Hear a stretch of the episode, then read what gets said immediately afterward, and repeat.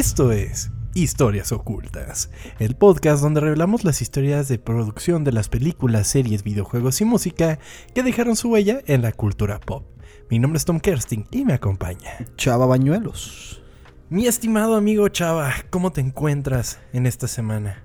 Amigo Tom, ya recuperándome de la gripa, ya me estoy echando una chelita en lugar de, estar, de estarme tomando uno de esos Vaporrup, que por cierto son patrocinadores. Este... El Vaporrup no se toma. O, o Vic. ¿O qué es lo que se toma? El Vaporrup es la mamada esta que te pones para llorar. El ¿no? Vic Bueno, Pirena, güey. Esa madre, güey. Pues es el mismo color, güey. ¿Yo qué quieres que haga? no, si me tomo un Vaporrup sí me, me iría mal, ¿no? Sí. Lo inhalas, ¿no? Así. Ay, güey, el Vaporrup. Sí.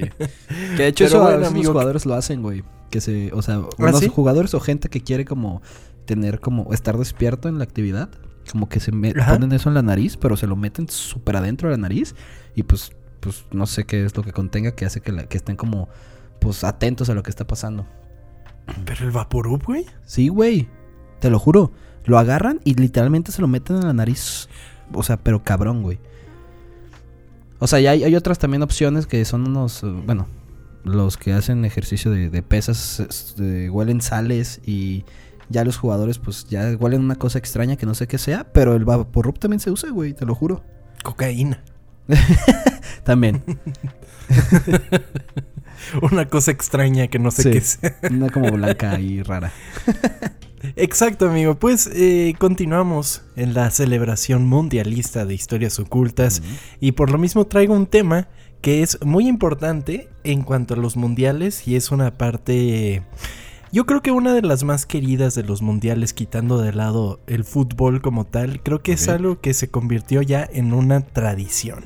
Ok, te escuchamos. Como aficionados, queremos sentirnos cerca a aquello que amamos y disfrutamos vivir. En el caso de los mundiales, ver cada partido, seguir a los jugadores y hacer nuestros fixtures son una manera de acercarnos aún más a la pasión que une a todo el mundo. Sin embargo, existe un fenómeno que hasta hoy día sigue cautivando a chicos y grandes con cada mundial celebrado. Esta es la historia oculta de los álbumes Panini. Ok, ahí tengo como un amor-odio por esto, güey. Ok, cuéntame. Existe, o sea, nunca he llenado uno en mi vida, güey. o sea, los de he nada, no solo de los mundiales, ningún, ningún álbum No, en general. bueno, de bueno, álbumes aparte de mundial he tenido verga. No sé, o sea, sé que he tenido de otras cosas, pero no las recuerdo. Ajá. De repente sí sacan cosas bien extrañas como de youtubers. ¿Has visto que hay de esta de los polinesios y cosas así? Como que No. se ven- venden muy bien, güey. Pero no sé por qué se me vinieron eso primero a la mente, pero sí. Eh, claro, es- antes que cosas que hayas vivido, piensa en los polinesios, güey. Güey, pues es que tú vas a- al Oxxo y ¿qué es lo primero que ves? Pues está el área de revistas, que cada día es más chiquita, pero siempre área de vendan revistas. álbumes Panini en el Oxxo, güey. ¿Qué? Claro, Yo no he visto el álbum del mundial, yo no lo he visto en el Oxxo. ¿Cómo no, güey? Hasta en Joker lo vendían, en el Oxxo sí estaba ahí. Era complicado no porque de he visto. repente Ni siquiera agarró he visto que vendan las tarjetitas. Sí, es que agarró como un hype bien cabrón y llegaban niños a comprar un chingo, así que ya no te los mostraban. Tenías que ir a pedirle a la cajera, güey. Bueno, eso pasaba Ah, en, mi- ok. en mis... o- A los Oxxos si a los que yo fui, drogas, güey. Sí, güey, está bien cabrón porque neta, luego tú ibas a, bueno, aquí donde somos nosotros, eh, de Guadalajara, hay una plaza que tiene un, eh, pues un negocio, ¿cómo se llama? Em, bueno, no recuerdo, ajá, pero no me acuerdo el, el nombre del negocio y ahí se junta mucho la gente a jugar Yu-Gi-Oh, pero cuando es época de mundial y de, y de cartitas, se hace un Ajá. desvergue y de hecho no te dejan comprar más de una caja, güey. Así de cabrón estaba el- el, el hype con este, con este Cuando mundial. es güey. época de mundial ya va gente que se baña.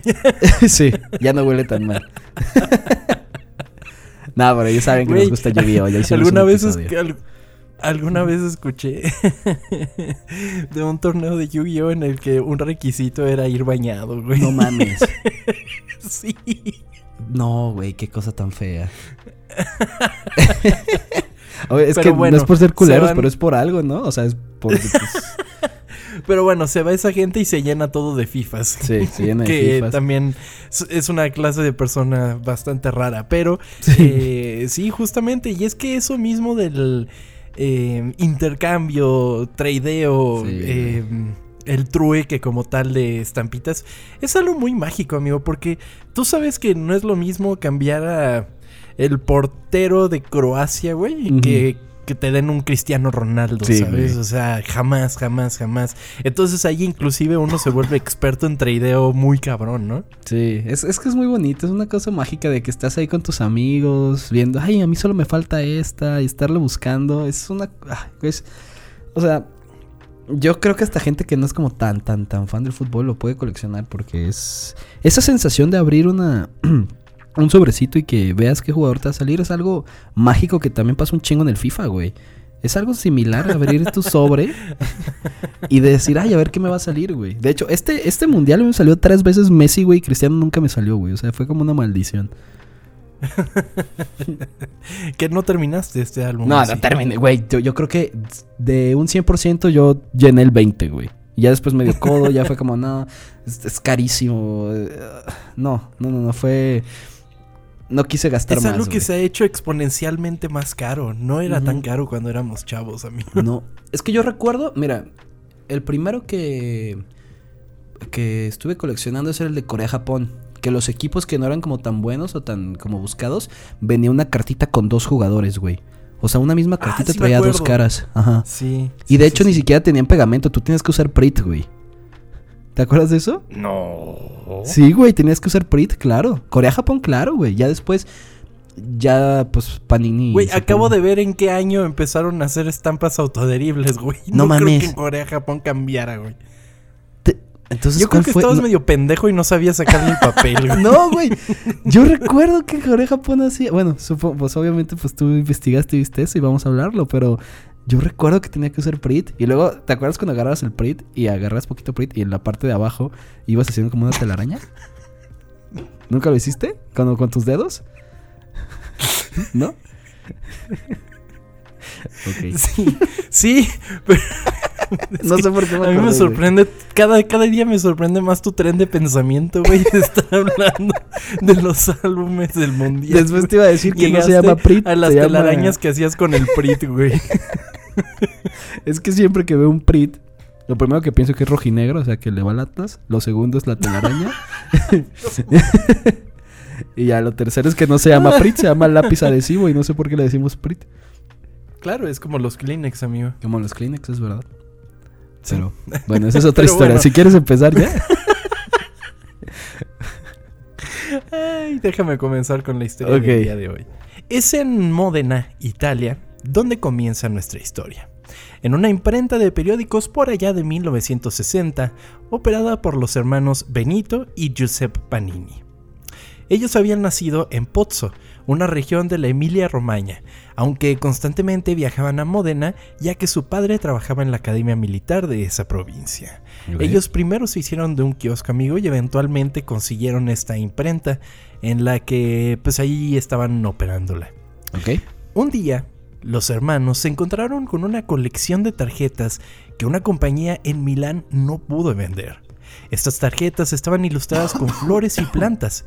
Sin embargo, los hermanos compraron la colección y las vendieron en paquetes de dos estampas a 10 liras cada uno.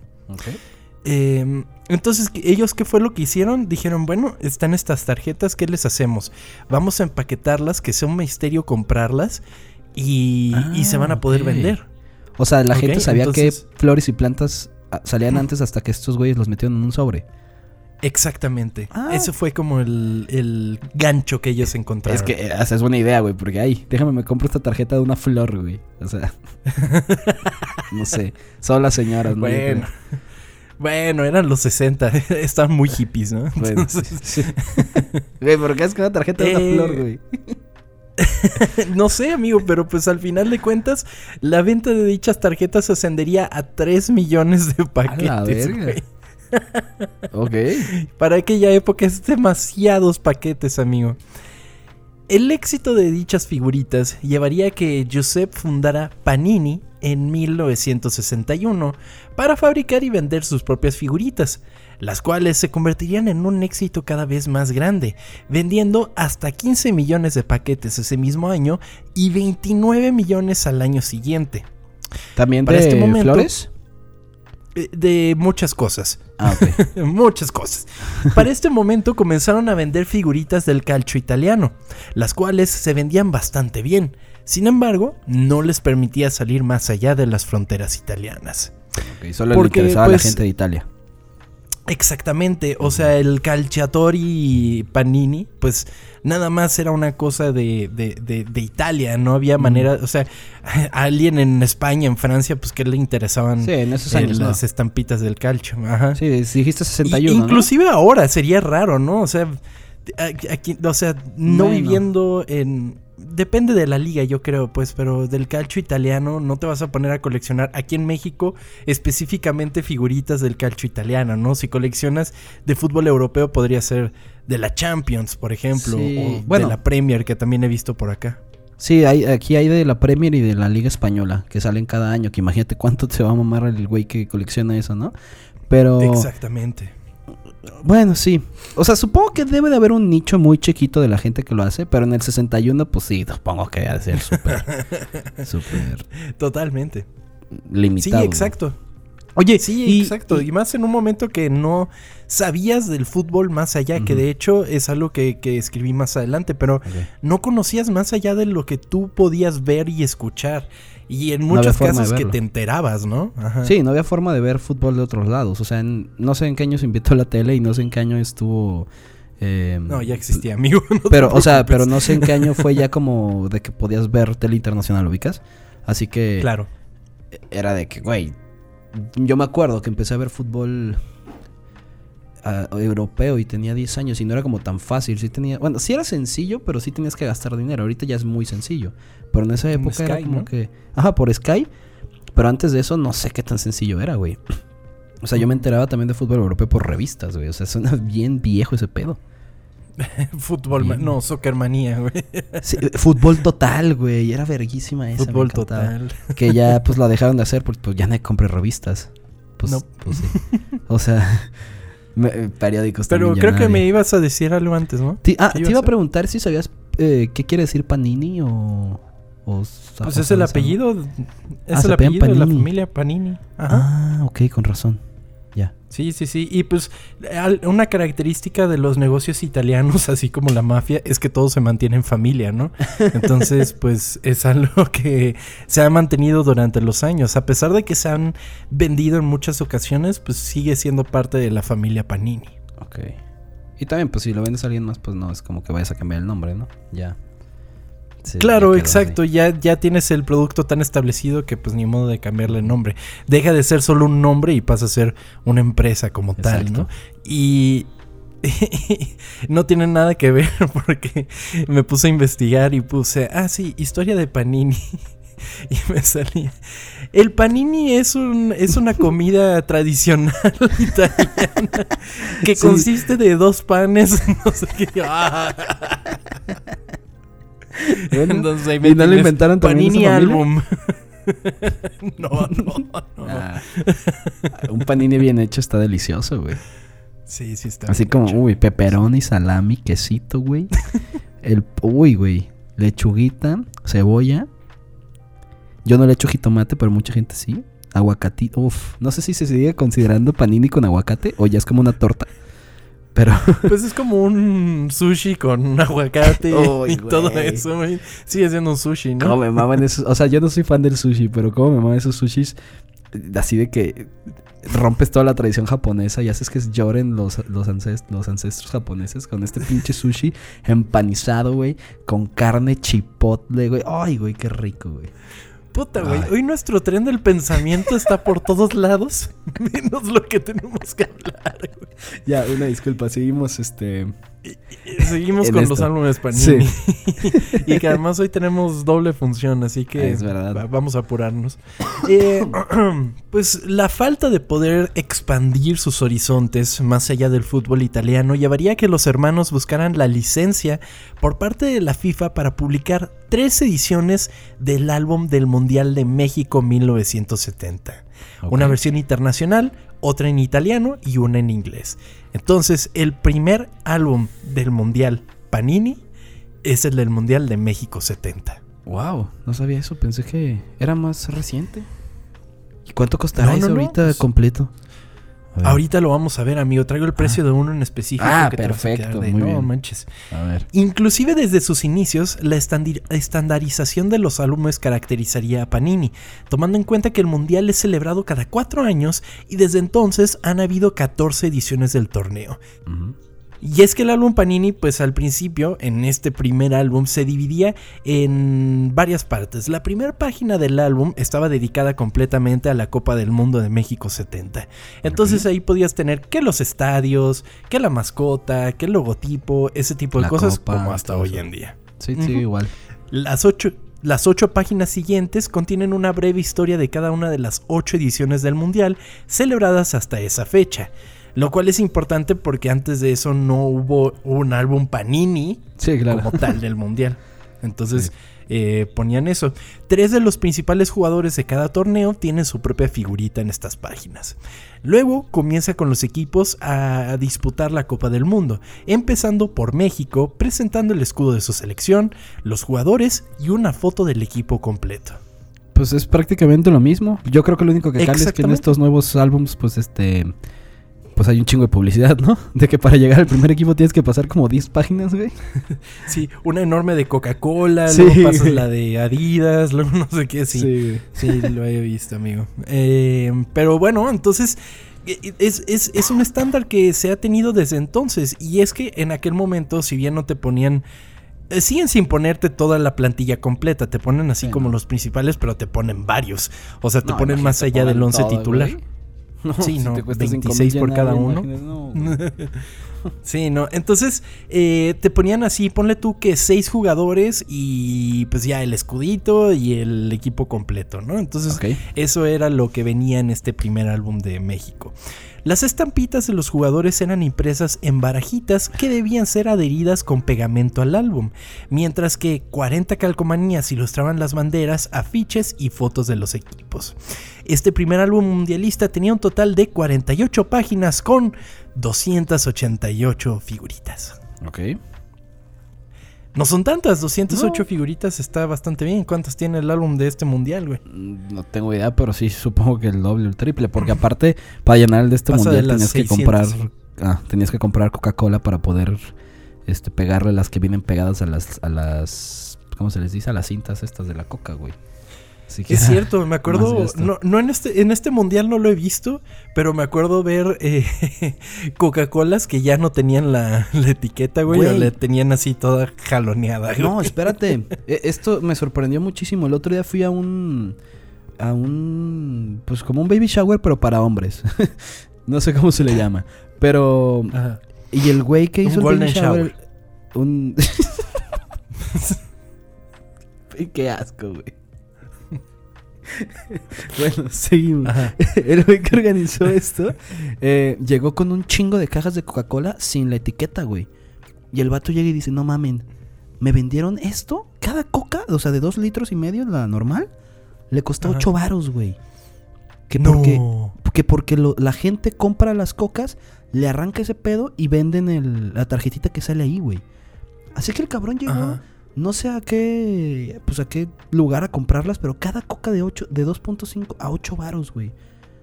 Me quedé sorprendido. Dije, no mames. Man. Que eso solo pasa en esta época, porque pues te digo que era así. Pero sí. O, o que la gente de repente. cubas que se habrán tomado, güey. Sí, güey. sí, la neta sí. Lástima que no era light, ¿no? Sí. Nada, lástima, güey. Sí, cierto. Pero ya luego empalaga. No, y luego llegabas a Walmart y ya estaban arrancadas de que la gente literalmente le valía verga y lo arrancaba, güey. Sí, Por exactamente. Y sin saber cuál era la que venía, Sí, güey. Eso- güey, es que eso es lo peor.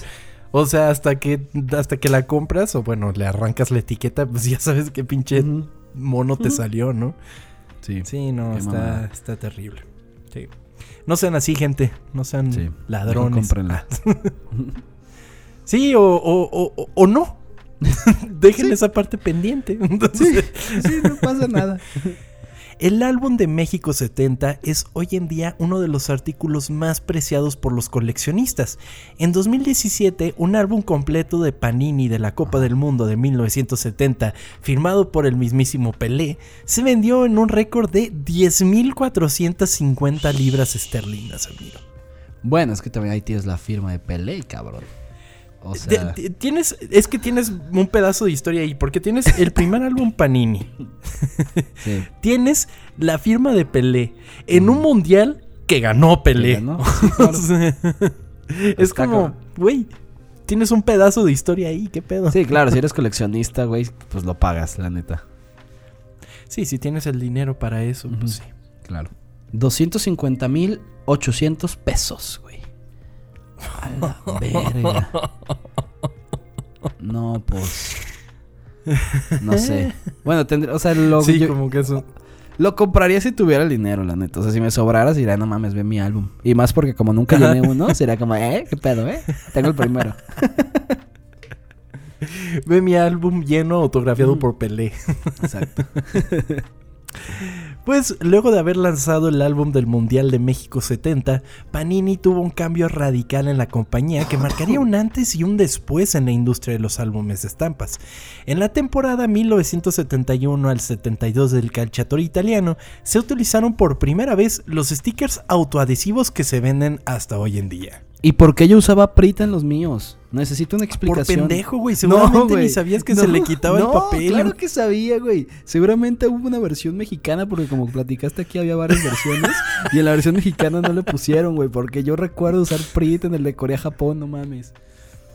O en el Francia 90. Ah, no, estaba muy chiquito. güey. Igual y es un, un efecto Mandela. güey. A ver, ¿ustedes recuerdan, estimada Ah, audiencia, si también en el álbum de Corea-Japón lo pegaban? O en verdad sí, este.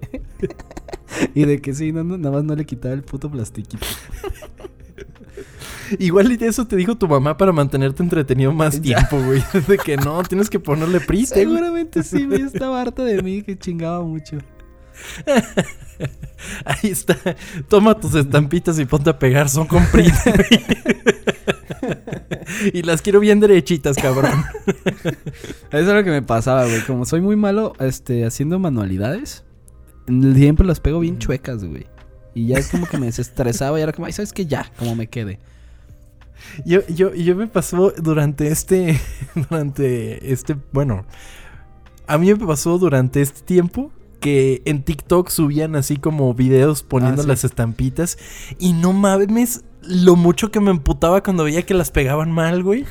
Era como de. No mames, estás viendo cuánto cuesta el puto álbum. y si la pegas mal la pinche estampita, no mames. Yo me emputaba más cuando veía a un güey que tardaba un chingo en pegarla, güey. Era como, ya, pégala, güey. Porque luego ya tienen como sus formas de pegarla acá chingona, ese, güey. güey. Ya. Yo era ese, güey. No, qué puta hueva, güey.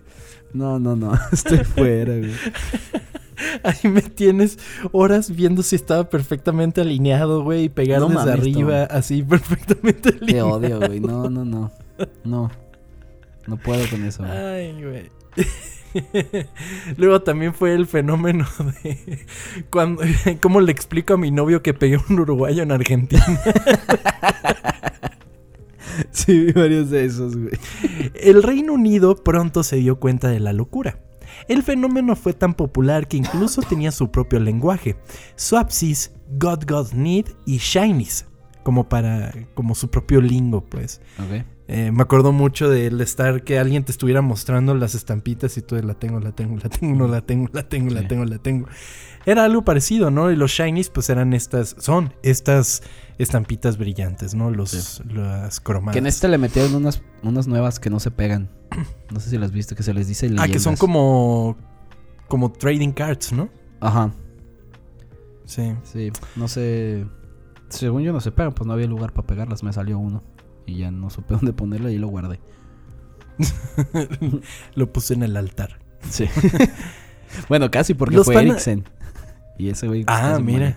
Así que... Lo puse para que me hiciera el milagro, que no me pase nada. El, el Eriksen de cabeza, güey. sí. Los fanáticos británicos conocían a Panini por el álbum México 1970, pero el verdadero auge llegó en 1977 con el lanzamiento del álbum Eurofútbol, el cual era revo- revolucionario, ya que se centró en la Copa de Europa, la Copa de la UEFA y la Recopa de Europa, en un momento en el que los clubes ingleses estaban a punto de dominar el continente, ya que en- entre el 77 y el 84 el Liverpool sería ganador de cuatro Champions League, League el Nottingham Forest de 2 y el Aston Villa de 1. Ok, no, y aparte salían cada año, ¿no? Así que sí, le ganaron mucho lana ahí. Muchísimo. Entonces, pues empieza todo el mundo a interesarse aún más por el fútbol, más de lo que normalmente lo harían. Se vende mucho más el álbum, ¿no? Sí, claro. Y más, y, o sea, pasa mucho que cuando tu equipo va a ganar o es de los favoritos, pues quieres gastar más, ¿no? Sí, Para supuesto. verlos, para acordarte sí, sí. de esos jugadores. Para los coleccionistas de la época, estos álbumes eran una ventana a Europa, que les permitía conocer nombres de equipos exóticos como el Borussia Mönchengladbach. Perfecto, perfecto. pronunciación. En un momento que la cobertura mediática del fútbol europeo era mínima, centrándose casi exclusivamente en los clubes británicos, a diferencia de la cobertura general actual. Y esto es de lo que estábamos hablando hace unos minutos. Era un mundo en el que no tenías ni puta idea de lo que se estaba jugando en Alemania, en Italia, en España. O sea, se, los álbumes eran tal cual una ventana a ese fútbol y podías conocer a los jugadores, conocer a los equipos, en un momento en el que no había ninguna otra manera de hacerlo, amigo. Sí, pues por eso fue tan, tan popular entonces, güey. Porque si no tenías otra forma y llegabas y veías, ay, mira, este jugador no tengo ni idea de qué, este equipo qué chingados es, pues empiezas a aprender y más de algo que te encanta, pues te gusta el fútbol. Y te das cuenta que no solamente Claro. existe en tu país. Claro, exactamente. Porque no dudes que de repente llegaran a la Champions League y decían, ah, bueno, va el Liverpool, ¿no? ¿Contra quién chingados? ¿Cuál es ese equipo? O sea, Sí, claro. llega, o sea, para los fans eran mundos desconocidos. Quizás los más clavados sí sabían de que, ah, no mames, ahí en Europa, en, en Sí, pues, Alemania. el hay güey que siempre sabe un sé chingo, qué". ¿no? De, ay, no conoces al Ajá, sí, sí, sí. Blackback, güey, por Dios, ahí juega tal, tal, tal y tal. No mames, güey.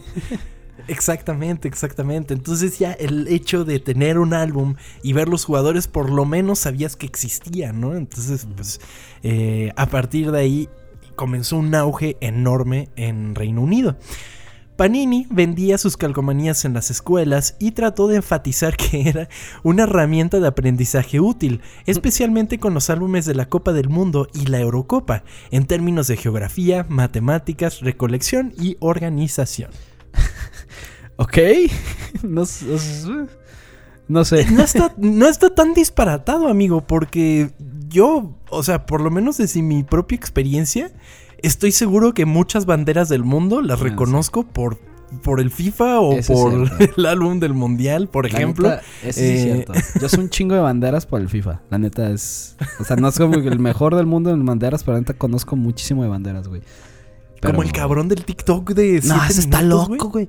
No, espérate, ¿de cuál hablas? ¿De cuál hablas? ¿Del cabrón que reconoce algo? Del cabrón que en tiene un unas estampitas y va diciendo la- Ah, el país y la sí, capital, no. güey. Sí, güey, literalmente todo, tiene todas las estampas de- del mundo, o sea, de todos los países del mundo y los dice. Luego hay países que yo en mi puta vida había escuchado, güey, el vato, ay, sí. Y te dice, ay, sí, la, la capital es esta. Y tú dices, no mames, cabrón, es una isla en medio de la nada, ¿cómo chingados sabes eso? Yo te hablaba del güey Está este muy que, cabrón. que ve como Google Maps y en un segundo ya sabe dónde es. ¿Lo has visto? Ah, sí, sí, sí, sí. del- También está sí, el que juega a esta madre, sí. Sí. Sí lo he visto, pero hay un video en el que ya te dice cómo reconoce. Sí. ¿Sí, lo has visto? Sí, pero es un chingo de Que estudios, dice como de que, ah, sí, cuando estaba en Micronesia, así de que eh, la cámara tenía un punto verde que Ujú. no se quita en todo el viaje por Micronesia. Entonces ya si lo ves ya reconoces que está ahí, ¿no? Entonces, Sí, como- luego que cada, cada país tiene botes de basura diferentes. Son cosas así que, pero que pues de todos modos pasa aprenderte eso, no mames, güey. ¿Cuánto tienes que Sí. estudiar? Mucho tiempo libre, amigo. Que me encanta lo que hace la gente con su tiempo libre. Uno graba podcast y la demás gente se vuelve experta en Google Maps, güey. O sea, en 1988 la empresa fue vendida por los tres hermanos al grupo inglés Maxwell, lo que impondría una nueva dirección extranjera en la parte de la empresa. Después de años de dificultades, Panini fue vendida nuevamente y comprada en 1992 por Bain Gallo Cuneo. ¿Ok? Porque no tiene una, una competencia así muy fuerte, ¿o sí? Hay otras marcas que también hacen estampitas, por ejemplo, en Gran Bretaña, Gran. Gran Bretaña, perdón, tuvieron un gran pedo en algún momento porque les ganaron la licencia de la Premier League, por Ah, ejemplo. Eh, entonces ahí de repente empezaron a perder eh, pues suelo. Y hay otras marcas que también hacen estampitas y lo que sea, pero con el tiempo Panini pues fue imponiéndose Sí, se fue muy comiendo. cabrón, güey. Sí. Sí. Inclusive se ha vuelto una estampa de calidad. Es como decir, o sea, si tu álbum no es Panini, si tu álbum del mundial no es Panini, por ejemplo, en primera de que no podría ser porque solo Panini tiene la licencia exclusiva, eh, pues lo sientes chafa, ¿no? Es el álbum Panini. Sí, bueno, debe tener calidad, cabrón. Pues cuesta 18 varos la, el sobrecito. si no tiene calidad, Güey. Sí, exactamente. Ahorita llegamos al pedo del precio de las estampas. Eh, En poco tiempo la empresa volvió a ser económicamente sólida y en 1994 Panini fue nuevamente vendido a un grupo extranjero, esta vez estadounidense, el Marvel Entertainment Group. Panini le perteneció a Marvel por unos No años, güey. Sí. Pero en esa época no se... Ah, no. ¿Cuándo se cambió de Atlas a Marvel? No, mami, Sí. eso fue en el Hace 50. Ah. En el 90 era cuando tuvieron su problema de, de bancarrota. Ah, sí, es cierto. Entonces aquí, Vayan a escuchar aquí el es cuando se comienzan. Ajá, aquí es cuando se comienzan a expandir y pues compran Panini y ¿para qué lo harían? Porque querían lanzar sus cómics en Italia. Entonces Ah. como que dijeron, bueno, está Panini, que es la editorial, y por ahí podemos meter los cómics por, por, por medio de, de- de Panini. Pues buena idea, ¿no? No sé si les fue bien, Sí, pero... definitivamente. Definitivamente. Inclusive hoy en día Panini, pues, es una de las más grandes editoriales de cómics y de manga muy cabrón aquí en Latinoamérica. Por ejemplo, todos los mangas que ves en las tiendas son eh, publicados por Panini. Ah, No sabía eso. Sí. O sea, todo, todo, todo. Bueno, ha- han de haber unos los- que no. los grandes, la gran pues. mayoría son Panini. O sea, los que importan, pues no. Los hipsters, Sí. pues ya son otras cosas. Exactamente, exactamente. Pues eh, para 1999, el 8 de octubre, Panini volvió a ser una empresa italiana en todos los aspectos. Ahí dejaron de pertenecer a la Marvel y pues siguieron como independientes, por así decirlo. Era Panini y nada más Panini. Pero ¿cómo es que se hace uno de los álbumes Panini, amigo? La fábrica del norte de Italia trabaja durante 21 horas al día, 6 días a la semana, con máquinas bautizadas como Fifimatics, las cuales mantienen básicamente el mismo diseño creado por Alberto Panini en 1960. Ok. Es un concepto que nada más ha ido evolucionando, pero sigue siendo el mismo. Ok. Que está muy cagado Fifimatics, podría Sí. ser un insulto de AMLO, güey. Los Fifimatics. Qué pendejo, sí es cierto, güey. Pues, ¿cómo funciona un Fifimatic? Los Fifimatics eh, imprimen las estampas en láminas de gran tamaño. Son así, unas láminas enormes, amigo. Las cuales son cortadas y barajeadas por las mismas máquinas para que sean depositados en los sobres en mismas cantidades. ¿Qué sí, es lo sí que hacen? visto. Sí, ajá, exacto. Eh, eh, bueno, para la gente que no, Sí. eh, son unas láminas así enormes con diferentes jugadores de todos los países y con diferentes cartitas y todo. eh, que están mezclados. ¿Y esto para qué es? Para asegurarse de que van a estar bien mezclados los sobres. Es casi imposible que en un mismo sobre te salga el mismo jugador, por ejemplo. Está hecho Sí, no. con esa finalidad.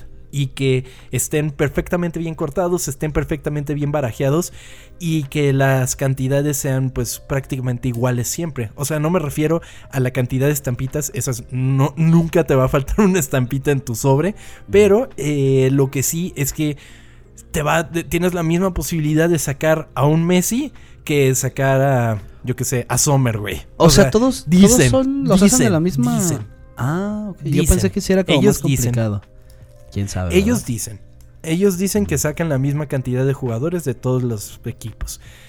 Me parece Mm. algo loquísimo, güey. O sea, no, Se me no, hace no raro, creo porque que qué funcione raro de que todo el mundo le salga el mismo portero ganés y nunca te salga, no sé, güey, cristiano. Está extraño. Exacto, exacto.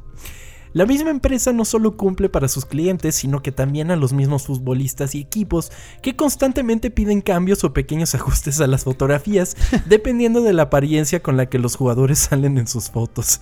Que, güey, hay un departamento encargado nada más para quejas de los jugadores y de los equipos. ¿De qué hay algo muy feo en que- esta foto? Cámbiame. Ajá, ajá, retóquenla, métanle un photoshopazo Nah, ahí, qué pedo. mamones. Como, como yo este- quería hablar... Ajá. Dime, ¿De qué quieres hablar? No, no, no. no Te iba a decir de este. Héctor Herrera, güey, que ya es que se operó toda la cara y en el FIFA sigue saliendo igual.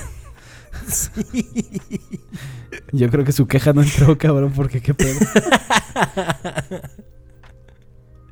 Exactamente, entonces ellos lo que tratan de hacer es que no pasen esas cosas, que esté lo más actualizado posible, que inclusive no siempre lo pueden lograr. Ellos sacan las alineaciones así meses antes de que se anuncien los equipos y hay ocasiones en la que fichajes o bueno llamados de último minuto no entran en el en, ajá o sea, deja tú lesiones, que los llaman de sorpresa a los jugadores. Por ejemplo, uno de los más reconocidos es en el Mundial del 94, que llamaron a un joven brasileño de 17 años. Y pues ese joven brasileño era Ronaldo. Entonces, en el álbum del 94 no sale Ronaldo, amigo. Sí, o sea, o sea, pasa en todas las elecciones, casi casi. O sea, la de México no recuerdo bien quién es, pero siempre hay como, como uno que dice, este cabrón que es aquí, güey, ni siquiera va a ir. Ah, de hecho, también Coca-Cola saca siempre como jugadores mexicanos y, yo los colecciono, estos como cabezones. Y sacaron al Chaca Rodríguez. Y es como, güey, ese cabrón no va a ir, o sea, pero pues ya supongo que tienen, como tú dices, meses antes y ya pues ya no hay cambios, ¿no? Claro, exactamente. Y también pues tienen que ya tenerlos impresos y todo el pedo, pues es muy difícil. Sí, supongo La misma que ese cambio de un día para otro pues no se va a poder hacer. No, imposible. Paren las prensas, tenemos que meter a... Hay que sacar al Chaca Rodríguez, pues no, güey. no lo van a hacer. ¿Te imaginas así en Italia? Paren las prensuchit. Qué pendejo. Tenemos que meter eh, al chaca. Mientras mueven las manos, ¿no? Ya es como la sensación. Sí, güey, ya hacen así. al chaca. Ay. Ay, no mames. Una de las estampas más clásicas de los álbumes Panini es el logo oficial de la colección Panini, el cual es un futbolista con camiseta roja, pantalón blanco y medias amarillas y negras, eh, retratado realizando una chilena. ¿Sí sabes cuál es? sí, sí, sí. El que siempre aparece, el, el que generalmente es un es un holograma, pues. Sí, fíjate que ese sí me salió en este álbum. ah, sí. Sí, sí, sí, sí, sí lo tengo. El símbolo está inspirado en Carlo Parola. Después de un eh, durante un partido Fiorentina-Juventus el 15 de enero de 1950. La fotografía fue tomada por el fotógrafo Corrado Banchi. Para los colores de la equipación de Parola se eligió la camiseta roja con pantalón blanco y medias negro-amarillas, ya que no hay ningún equipo italiano con estos colores. Bien pensado. Exactamente, y pues es algo que tiene... Uf, 1950 y está desde los primeros de Panini. Eh, es, es, más común que aparezca. al principio aparecía más que nada en los calciatore Panini, pero con el tiempo, pues ya fue como una de las estampas que aparecen en todos, todos, todos los álbumes del mundial. Sí, eso es como especial, está chido eso. No sé si sea como difícil de conseguir, pero está chido que salga ahí. Y que generalmente está en las primeras páginas, es así como enseguida y está tu estampa Panini. Que, has visto de esos que eh, eh, tú envías a Panini y ellos te lo sellan como un álbum completo. Sí, sí lo había visto. Está, está, muy cabrón eso, ¿no? Sí. No sabía si era real, pero sí lo había escuchado de que te lo envían y que te lo checan y te lo dicen. Ah, sí, Simón, esto ya está certificado. Tiene el certificado Panini. Sí, ya terminado. Eh, o sea, eso es una de las cosas que me parecen. Pero supongo lo mandas. cool de Panini. supongo lo mandas a la oficina del país, ¿no? No creo que lo mandes hasta Italia, ¿sí? Hasta Italia, ¿no? Y que te lo manden de regreso, quién sabe. Quién sabe. Eh, también otra de las cosas chingonas de los álbumes Panini que, que me trae muchos recuerdos era que tú juntabas sobres, los ponías en un sobre y ponías una lista de los jugadores que te faltaban y se supone te regresaban el sobre con los que te faltaban, güey. ¿A poco? Sí. No sabía eso. ¿Sabes qué también hacían?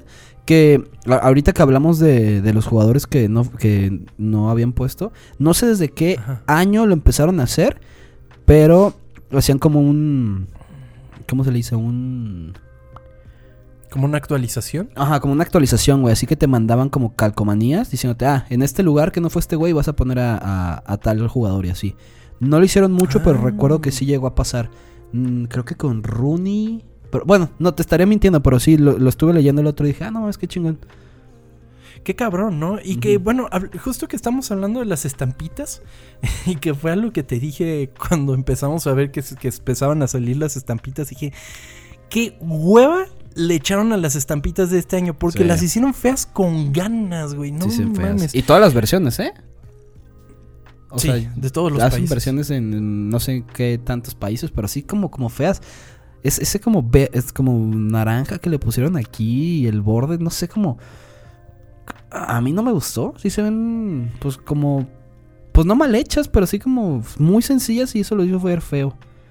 Sí, inclusive vi muchas que era como de que de los últimos años las estampitas de Messi, ¿no? Entonces, eh, no me acuerdo de qué año en particular la estampita era perfecta, güey. Porque era la foto en grande, apenas el nombre y el logotipo del mundial y ya. Y me parecía increíble. Y en estas te ponen la estatura del cabrón, eh, el año de nacimiento, el signo zodiacal, el peso, el país en el que juega. Todo en la misma estampa, se retaca de detalles. tiene una plasta detrás de los jugadores que la hace ver horrible. O sea, se, no sé, necesitarían un mejor diseñador gráfico en Panini porque, madre santa, lo hicieron fue con ganas este año. Estoy de acuerdo con eso.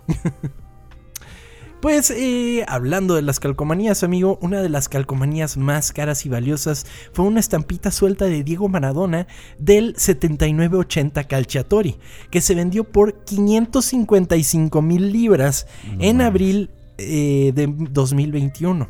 Ese fue el precio más alto por una calcomanía suelta de Panini hasta el momento. Esto se debe a que se trata de la primer tarjeta de Maradona, también conocida como una tarjeta de novato. Las tarjetas de novato es la primera vez que se imprime una, una estampita original eh, ya licenciada de Panini. Eso es una 555 mil. Ajá. O sea, costó más, caro que el. Pero por un putero, güey, no mames. Sí. ¿Y no estaba firmada esto, sí? No, era solo la estampita. Wow, cabrón. Increíble. En enero de 2009, Panini adquirió una licencia exclusiva para producir tarjetas y calcomanías de la NBA a partir de la temporada 2009-2010. El 13 de marzo de 2009, Panini adquirió el fabricante estadounidense de tarjetas Donruss Playoff LP. Con él, Panini eh, heredó las licencias de la NFL y la NFLPA de Donruss. Entonces, para este momento, no solo tienen a la FIFA, no solo tienen yo qué sé, a la UEFA, no solo tienen la NBA, sino que también tienen la NFL y la Player Association de la NFL. Esta es enorme, Panini. Oye, sí, güey. No sabía que era tan grande, güey. Es un monstruo. En marzo de 2010, Panini adquirió una licencia de la NHL y la NHL Player Association. En julio de 2010, Panini adquirió una licencia para crear una colección oficial de tarjetas para los Juegos Olímpicos y Paralímpicos de Londres de 2012. Ah, no sabía eso. Colección, o sea, sin ser álbum. Como tarjetas nada más. Ah, exacto, tarjetas, eh, trading cards. Ah. Como ya es costumbre, en 2014 Panini hizo álbumes para la Copa Mundial de la FIFA de ese año e hizo lo mismo para la edición de 2018, aunque con aumentos de precios para los paquetes en todo el mundo. Durante la Copa del Mundo de 2018, Panini produjo un promedio de 8 a 10 millones de paquetes por día. Y se agotaban, cabrón, no mames. No los encontrabas, no los encontrabas. Y eh, aquí es donde quiero destacar, amigo, qué caro se ha vuelto esto, güey. Sí. Qué caro, se, o sea, caro está todo en la vida, pues en general. esto es un pasatiempo, pero considerando lo que antes costaba un sobre de, de, de estampitas y lo que cuestan ahora, o sea, sí, yo me acuerdo ir a la tienda y decir que preguntarle a mi mamá si con el cambio podía comprar un sobrecito, ¿sabes? y, alcanzaba, y, y no solo uno. Pero ahora, güey, es como de voy a comprar el sobre y si acaso un con el cambio me para lo que me alcanza. sí. no, está impresionantemente caro, güey. Y es Sí. O sea, tienes que tener suerte, pues, pero en una caja no creo que llenes a lo mejor hasta la mitad, ¿no? Bueno, tal vez poquito más. Sabe? Más las que. Ajá, más las repetidas, unos tres cuartos. O sea, tienes que mamarte más de dos mil pesos para llenarlo, güey. Sí. O sea, quieras o no, pues sí está caro. Y pues, quieras, pues son cartitas, güey. Sí. O sea que está padre. O sea, si a ustedes les gusta y, güey, adelante, es tu dinero. Yo lo gasto en cosas también pendejas, mi dinero. Pero, pero no, no deja de ser algo caro, güey. No deja de ser un, un pasatiempo caro. Que pues hoy en día es difícil tener un pasatiempo en el que no inviertas dinero, ¿no? Sí, o sea, sí, se-. Y a ver en cuánto Es- va a salir el próximo, porque van a ser más elecciones, güey. No O sea, mames, sí es cierto, güey. Va a ser un libraco de este vuelo. Sí, cabrón. Y le van a subir seguramente el precio. No, mames, ya valió. Sí. ¿En cuánto está ahorita? ¿En 18 pesos? 18 ¿Pesos? Ajá. Y ya la caja. Fácil está en 20 pesos el 1806. Sí. 20 pesos, 2000 baros la caja. No mames. Qué cosa. Más el álbum de pasta dura y no Ajá, sé si qué. quieres el de pasta. dura. No, no, no, no, no. Vamos ahorrando desde ahorita, güey. Sí. que comprar una casa, vamos a comprar el álbum Sí. del mundial. Sí. Hoy el grupo Panini tiene filiales en toda Europa, América Latina y Estados Unidos. Panini es la marca líder internacional en el mundo de los coleccionables de álbumes y tarjetas con más de mil lanzamientos de colecciones cada año. Y es una de las ¿Mil? principales editoriales. Sí, güey. es que no solo te ponen los de fútbol, también tienen, yo qué sé, de... No sé. Los polinesios. No, bueno, sacaron uno de Spider-Man, güey, que nada más porque soy adulto no lo compré, güey, porque está bien bonito. Porque es como de Spider-Man, pero es con el diseño, o sea, pero es como de toda la historia de Spider-Man, entonces es como vintage. Y dije, no, Tomer es un adulto, no, no puedes invertir en esas cosas, maldita Ah. sea. Sí. No, güey, pues está bien. O sea, bueno, no, mejor si no lo hagas. Exactamente, amigo, lo mismo me dije. Pero bueno, eh, mil, no, mil, sí, mil lanzamientos de colecciones cada año y una de las principales editoriales de revistas y libros infantiles, cómics, manga y novelas gráficas en Europa y América Latina, con más de 7000 publicaciones anuales. Panini emplea una plantilla de más de 1.200 personas, 150 territorios se involucran regularmente de forma activa con los productos físicos de Panini en todas las partes del mundo. Es un monstruo Panini. Eh, eh, me metí ahorita a su página, güey. Y ya te venden el set de actualización. O sea, aquí está. Te, in- te incluye Ajá. 40 jugadores. eh, y te cuesta. Ahorita te digo cuánto cuesta. 300 pesos. 300 pesos. Te incluye 80 jugadores. Y. Ay, güey, no mames. Y veo que venden mucho manga. O sea, hay un chingo de mangas. Sí, Sí es está lo de las, las estampas faltantes. Sí está también, güey. Aquí te Ah, las venden. También las de Coca-Cola. Sí. Ah, tienen de Batman. Tienen de la de Red, esta nueva de, de, de Disney. De Jurassic Park. Bueno, Jurassic World. De Minecraft. No mames, tienen la licencia de Minecraft. Es ahí de todo. Tú que te preguntas, ¿cómo hacen mil al año? Pues ahí está, No, hacen de pues todo. ya vi, güey. güey. De LOL. ¿Qué chingados es LOL? Son unas muñecas. De Loki. Hay álbum de Loki. No mames, pues de todas las series que salen, cabrón. No, pues con razón. De One Piece, no, vete el pito, con razón. saca- De Peppa Pig, cabrón. Los Polinesios 2, güey. Güey, te lo juro. A tres pesos la estampa faltante, ¿eh? Increíble. Por si les interesa, Increíble, les hace falta, ahí está. Wow. ¿Por qué, por qué tendrías dos álbums de los Polinesios? Dos álbumes de los polinesios. Wow. Ha- Habría que hacer un álbum de ocultas, amigo. Está, ah, estaría chingón, ¿eh? Sí. Me gustaría. Sí, sí, sí. Los álbumes Panini se convirtieron en más que un hobby. Es una tradición de por lo menos cada cuatro años. El abrir un sobre es una experiencia que nos llena de nostalgia y alegría, así como lo hace gritar un gol a todo pulmón. Esta fue la historia oculta de los álbumes Panini. Muy bien, güey, muy bonito. Fue. No, no hubo una historia cafellona. Todo tranquilo, No, platicamos no. tranquilamente de coleccionar. Solo de otro monopolio enorme que controla el mundo, pero Pues. ah, agregamos Ok, sí. otro a la cuenta. es verdad. No, y luego va a salir que Disney ya es dueño de Panini, güey. O sea, No Qué lo bueno. dudes. tiene un chingo de. de- hay álbum hasta del América, cabrón. No mames, es impresionante. Estoy. Chava sigue viendo la lista de álbumes. Güey, es que no puedo creer que haya tantas cosas, güey. Neta. No, güey, tiene la licencia de Pokémon. No, está gigantesco este pedo. No sabía que era tan grande, la neta. O sea, sabía que era grande, pero no sabía que de este tamaño. Sí, es un Wow. monstruo, amigo. Ahora, güey, hay una tienda Panini aquí en Gran Plaza, no sé si ha sido. Sí, sí, sí. En, en Plaza um, México también había una. Pero ¿También creo que ya cerró. Panini? Sí, pero creo que ya cerró. Pero sí Ah, se había ya, una. Ya. Pues bueno, amigo, por el momento tenemos que despedirnos porque tenemos que grabar otro contenido que seguramente ya escucharon, Sí. pero así es como funciona nuestra nuestra tercera dimensión. Muchísimas gracias por acompañarnos. Recuerden seguirnos en arroba ocultas ocultas con doble porque somos muy cool en este podcast. Recuerden también dejar su donativo en coffee, diagonal ocultas ocultas con doble para que los mencionemos en el siguiente episodio de Historias Ocultas. Muchas gracias a las personas que han estado donando. Esta semana no hubo nadie en particular, pero igual les agradecemos siempre a estas personitas. Y pues bueno, también pueden seguir a mí en arroba tom-kersting y a Chava lo pueden encontrar como... Vanuelos Chava en eh, Twitter y Chava Vanuelos en Instagram. Correcto, amigo. ¿Algo que agregar? No, es todo, amigo. Nos vemos la próxima semana. Gracias a todos por escucharnos. Adiós.